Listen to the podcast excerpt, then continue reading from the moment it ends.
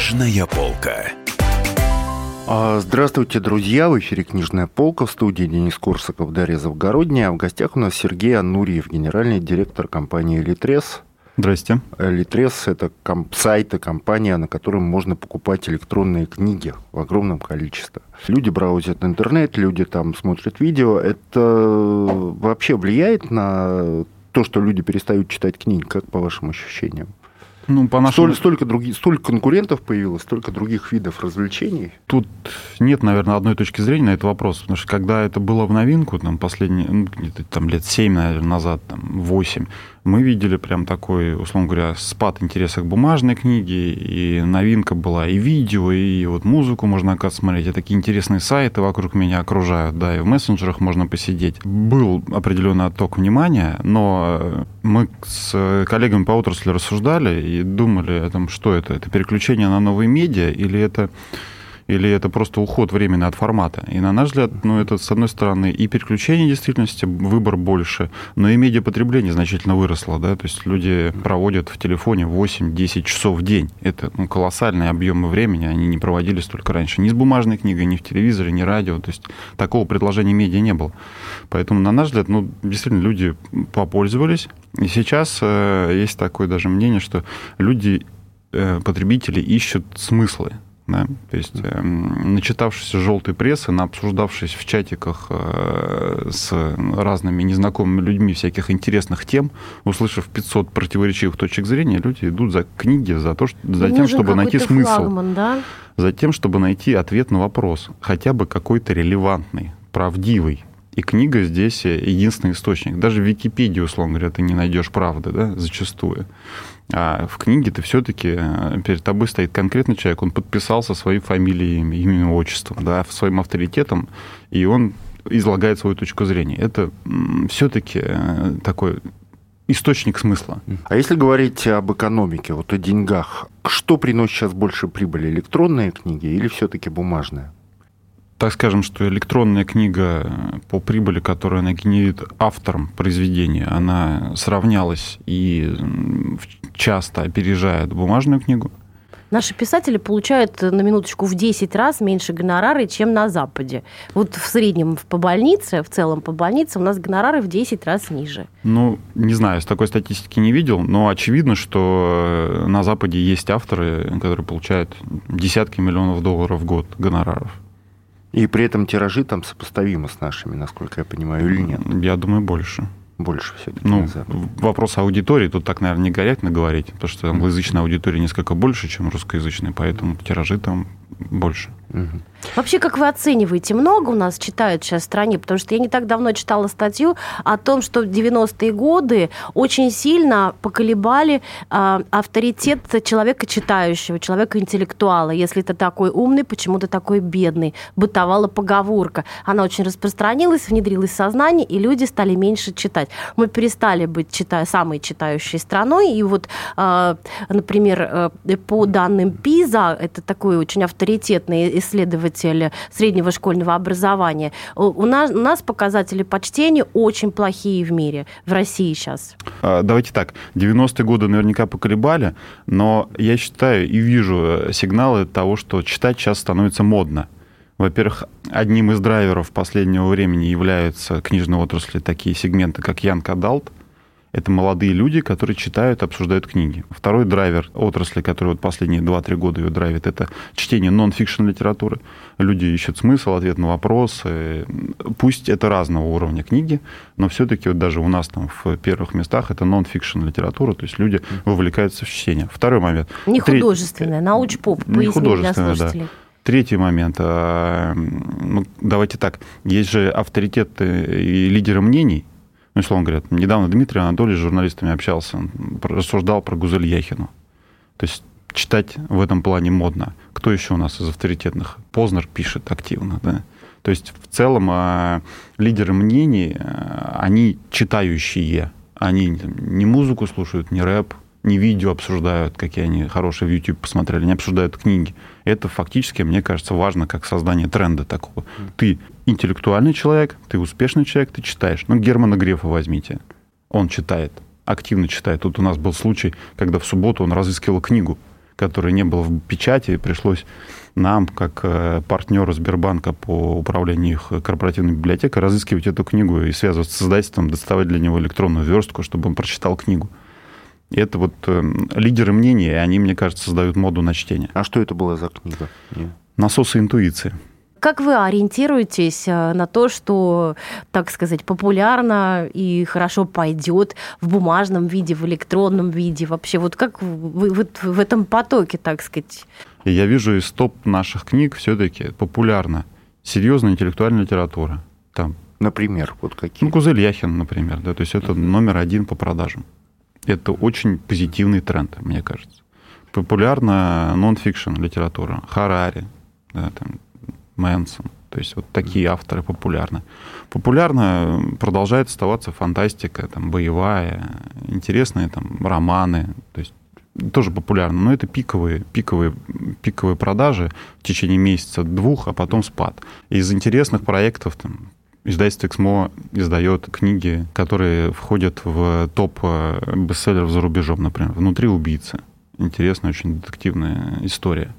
И таких э, книг достаточно много. Издательство АСТ издает серию там, с двойным дном, по-моему, называется. Тоже это серия детективов э, очень интересных. И это современные произведения, написанные зарубежными авторами в том числе. То есть это вот прям ну, такой как бы новый Агаты Кристи, условно говоря, рождается у нас на глазах.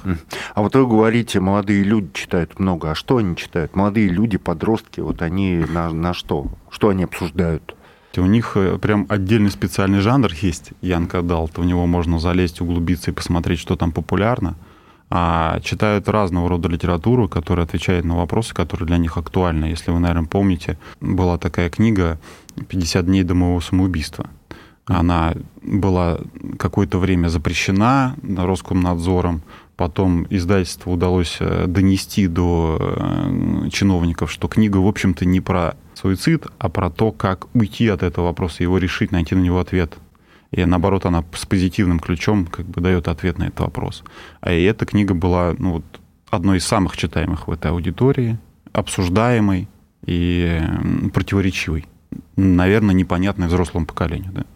И вот такие вот книги, они, э, такие, условно говоря, непонятные нам, они там находят свой спрос. Ну, не только такие. Но вот по поводу молодежного сегмента есть еще такой интересный тренд, когда создаются специальные книги, книги-чаты. За рубежом э, рейтинги возглавляет приложение Hooked, то есть где ты фактически в удобном формате для молодежной аудитории преподносишь детективные истории там, или хоррор когда человек, тапая на экран, он следит за диалогом персонажа, и он там в какой-то определенном русле развивается с паузами, с интригами, остановкой. И, как правило, такой очень залипательный формат, и деньги берутся через подписку, через мобильных операторов. То есть такой формат работы с молодежной аудиторией тоже присутствует, и набирает вы, свой... И вы будете его разрабатывать, я Да, у нас есть проект «Майбук истории», и вот он как раз э, нами запущен и развивается активно. Слушайте, а что там с аудиокнигами происходит? Потому что вот э, Э, многие мои ученики по литературе, они предпочитают аудиокниги, потому что глаза устали, у кого-то там уже блефорит, воспаление, там, значит, глаза. Э, от... Даже есть такая У кого-то воспаление хитрости, да, не хотят читать. Я говорю, ну, читай аудиокнигу, я не против. Я не технофоб. Всеми способами, хоть тушкой, хоть чучелком. Вот э, как у вас с аудиорынком, с аудиокниг? Аудиорынок э, у нас и во всем мире активно растет. Э, наверное, это самый, самый растущий сегмент вообще рынка литературы. И я надеюсь, что он будет продолжать это делать э, на долгосрочной перспективе. Вообще, в целом, если смотреть на аудиокнигу как на продукт, на мой взгляд, это выход книги в новый мультимедийный формат и движение навстречу потребителю. То есть аудиокнига, мы с коллегами по отрасли рассуждаем, она фактически удваивает время. То есть ты можешь там гулять с ребенком и слушать аудиокнигу, бегать на дорожке и слушать аудиокнигу. У тебя вместо 24 часов становится там 36 часов в день. 12 из которых ты провел с книгой, и попутно их не потерял, не выключился из жизни, а там сделал важные дела, куда-то доехал, потренировался, не знаю, еще погулял. Еще. Ну и за рулем можно ездить. А вот, ну, что вы вот лично, вы можете посоветовать людям, ну, постоянно же люди спрашивают, что почитать. Ну, я уже называл эту книгу «Внутри убийцы». Детектив э, Мне очень понравился, он очень многослойный, с такими зацепками, нестандартными ходами. Такой, наверное, можно назвать его в стиле Бориса Акунина. Во всяком случае, для меня он совпал с таким стилем Бориса Акунина, когда ты читаешь, следишь за сюжетом, а вроде как все очевидно, вот он убийца, убийца, убийца, а потом бац, оказывается, что убийц двое, и ты там оказываешься в такой растерянной ситуации в последних там главах книги и вынужден их дочитывать там до трех часов утра. Да? Ну, достаточно много книг выходит, сейчас, понимаете, декабрь это фактически сезон, вот на днях э, выйдет э, новая книга э, Сергея Лукьяненко, недавно вышло продолжение истории государства российского, художественная часть от Бориса Акунина, и там снимался и выходил недавно фильм текст э, Дмитрия Глуховского, хоть книга и не новая, но она вот там на пике популярности. То есть читать, вы правы, не перечитать. Вопрос, какие вкусы. Поэтому, конечно, когда меня спрашивают, что почитать, я спрашиваю, что тебе нравится.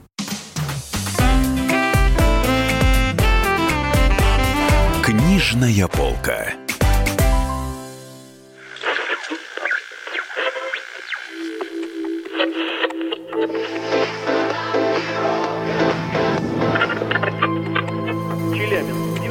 Пятигорск 88,8. Самара 98 Новосибирск 98,3. Ставрополь 105,7. Краснодар 91,0. Красноярск 107,1. Благовещенск 100 ровно и 6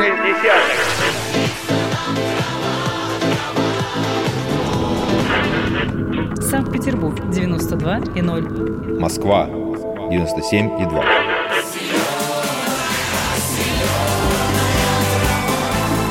Радио «Комсомольская правда». Слушает вся земля.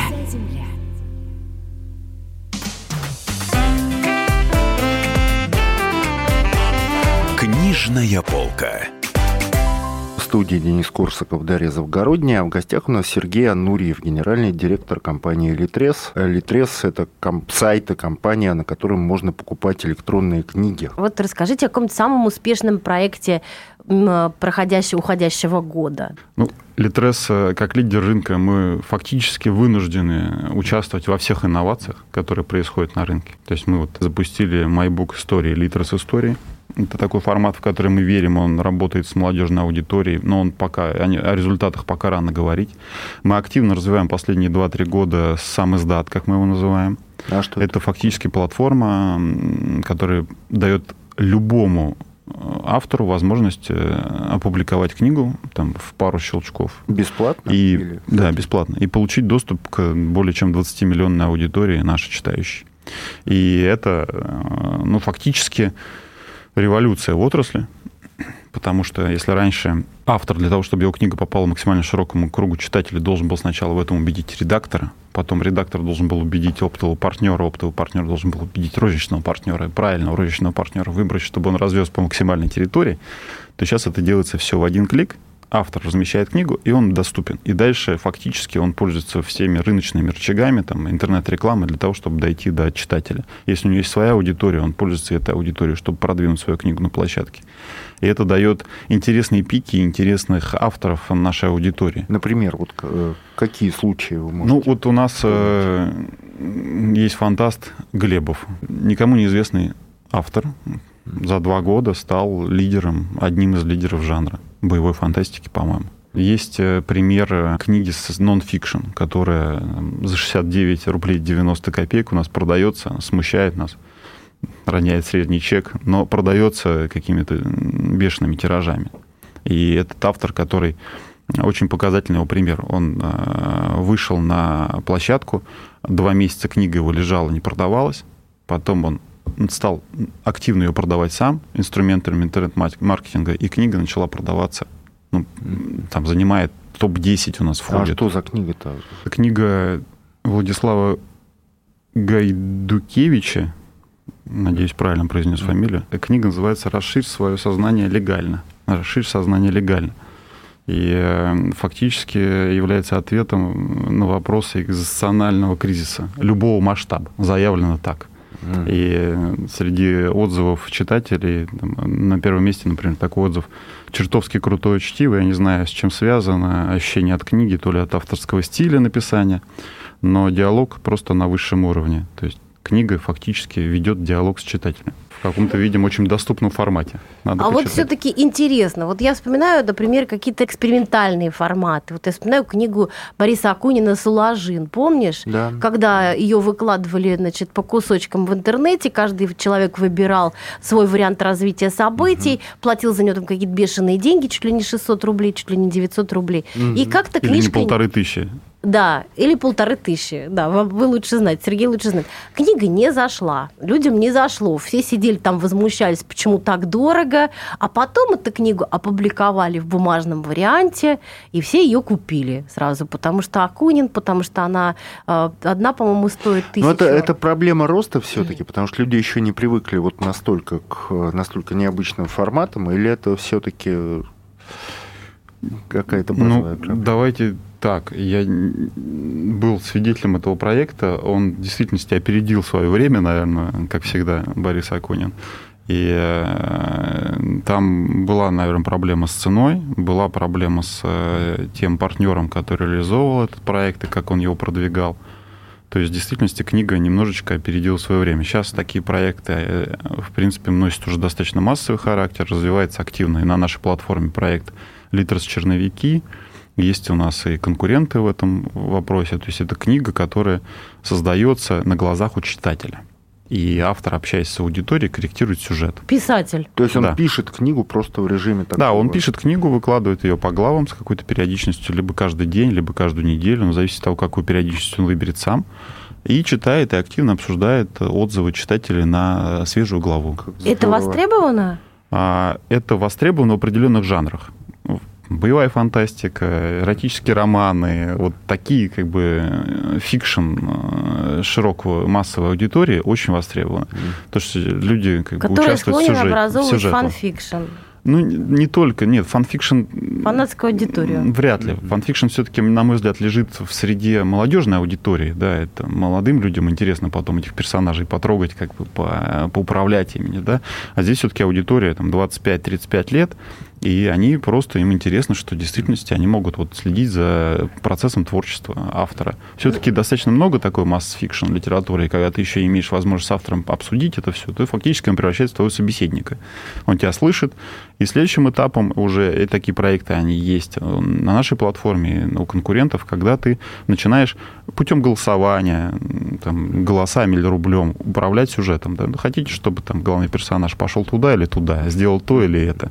Есть люди, например, если я не ошибаюсь, критик Антон Долин, он не любит читать электронные книги. Вот он читает их бумажные, ищет бумажные издания. Огромное количество людей, оно привыкло именно к тактильным ощущениям. Главное, чтобы просто читали. Да, есть преимущество бумажных магазинах по отношению, например, к электронным магазинам. Это э, широта выбора. То есть ты как, какую бы витрину ты не имел, там, особенно телефон, все-таки он небольшой, да, хоть, он, хоть экраны увеличились в своих размерах, все-таки, когда ты заходишь в бумажный магазин, ты совершая, э, даже просто двигаясь по магазину, ты фактически сталкиваешься с витриной. Тебе не надо там ее листать, поисковые запросы вводить, еще что-то. Ты идешь, у тебя твой взгляд останавливается на обложках. Поэтому бумажный магазин – хорошее место для того, чтобы выбирать книгу, очень хорошее. А электронная книга удобна, чтобы читать, например, в, любой, в любой паузе. Да. Ну и вопрос, без которого там, от которого никуда не уйти, что вы делаете с пиратами? Как вы с ними боретесь? Потому что есть же вариант вообще скачать электронную книгу просто бесплатно. Вот мало того, что один клик, так еще и... Пиратство – это тема болезненная для всей отрасли, контентной отрасли, так скажем, не только для книг, и для музыки, и для видео. Но в целом мы видим сигналы того, что пиратство побеждается. 80% нашего продукта, за что нам платит, платит клиент, это за выбор и за сервис. А дальше уже э, это сам, сам, сама книга, которую он читает. Распределение роялти идет не в такой пропорции, но я вот считаю, что ценность сервиса легальна именно в этом. Возвращаясь к вопросу пиратства, кстати, общались тут с коллегами из музыки, они считают, что пиратство в музыке уже побеждено. И как раз коллеги из музыки, э, из музыкальной индустрии утверждают, что сервис победил э, как бы бесплатность. Mm-hmm. То есть тебе важно иметь э, музыку под рукой, важно иметь э, возможность там, начать бесплатно подписку слушать, а потом уже, чтобы тебя били за то, что ты реально пользуешься сервисом. Но важно, чтобы кто-то формировал твою как бы, ленту прослушивания. И вот сервисность, она в целом, мне кажется, вот на долгосрочном тренде победит э, бесплатный доступ. Друзья, у нас в гостях был Сергей Анурьев, генеральный директор э, компании Литрес. Спасибо большое, что Спасибо. к нам пришли. Спасибо. Мы с вами прощаемся и напоминаем, что все самые популярные книги издательского дома «Комсомольская правда» можно найти на сайте Литрес. Книжная полка. Противоположные взгляды. Оппозиция, я считаю, героями. Твое право считаю. Да, Тина, что ты несешь? Ну а как? Смеешься. Максим, я не смеюсь, но просто нельзя так говорить. Себя послушай. Разные точки зрения. Призывы «надо выходить и устраивать майдан» — это нарушение закона. И вообще это может закончиться очень нехорошо. Вы не отдаете себе в этом отчет? По-моему, нет, решили допрос устраивать. Личный взгляд на главные проблемы. Ездишь на машине? Я не езжу. Ну вот и тогда Ну, молчи, отлично. потому что я рассказываю про движение автомобильное, а не про пешеходов. Свобода слова в прямом эфире. Я не причисляю себя к популистам, я причисляю себя к людям, которые действительно отстаивают мнение жителей, причем не только на словах, но и на деле. Тогда приношу Любовь Соболь свои извинения. Радио «Комсомольская правда». Правда рождается в споре. Две крайности, они всегда опасны. Всегда мир более разноцветный и плохо, когда либо кровь на улицах, либо кровь в застенках.